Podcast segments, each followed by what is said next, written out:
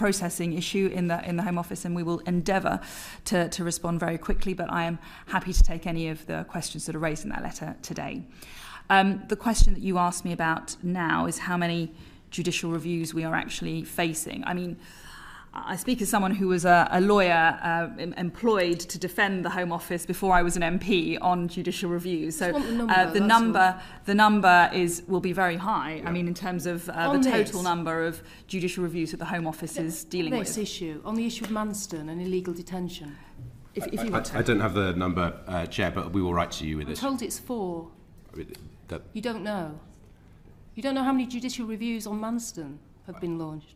we, we know that there are judicial reviews on Manston, and, and we are we are dealing with them as you would as you would expect in a in a in a holistic way. I uh, personally didn't know that there were four, but we will we will. Um, uh, okay, you do, okay. I'm, I'm rather surprised if you don't mind me saying. I'm, I'm rather surprised you